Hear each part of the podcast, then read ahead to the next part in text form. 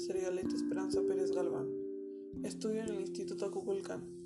Voy en primero de bachiller ciclo escolar 2020-2021. La problemática que les voy a presentar es cómo vencer los obstáculos para lograr mis metas. Antes que nada, recuerda que fallar no es una opción. Rodéate de aquellos que creen en ti. Disfruta los pequeños momentos de éxito.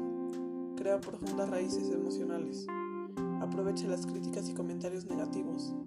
Y sobre todo, ten muy en claro qué quieres en un futuro. Superar obstáculos también requiere de crear objetivos que sean alcanzables y realistas, ya que de esta manera se puede asegurar el éxito.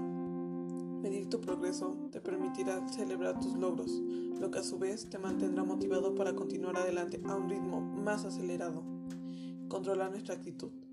Una cosa importante sobre este tiene que ver con que no siempre podemos controlar los eventos que suceden a nuestro alrededor, pero sí podemos controlar nuestros sentimientos y pensamientos.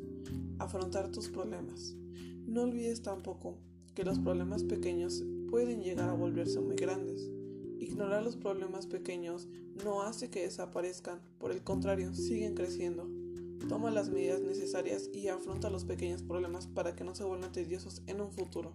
5 grandes actitudes para lograr objetivos. Ser laborioso. Focalizar esfuerzos en uno mismo y lograr metas. No hay que persona que sin trabajo duro haya alcanzado sus objetivos. Ser independiente también te va a ayudar a largo plazo.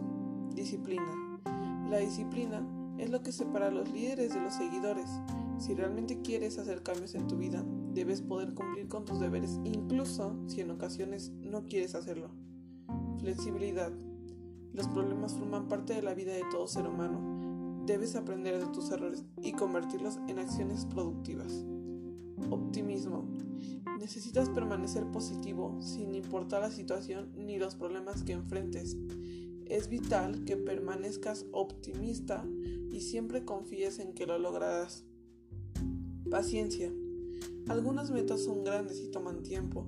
No te permitas pensar que son lo suficientemente grandes como para convertirse en imposibles.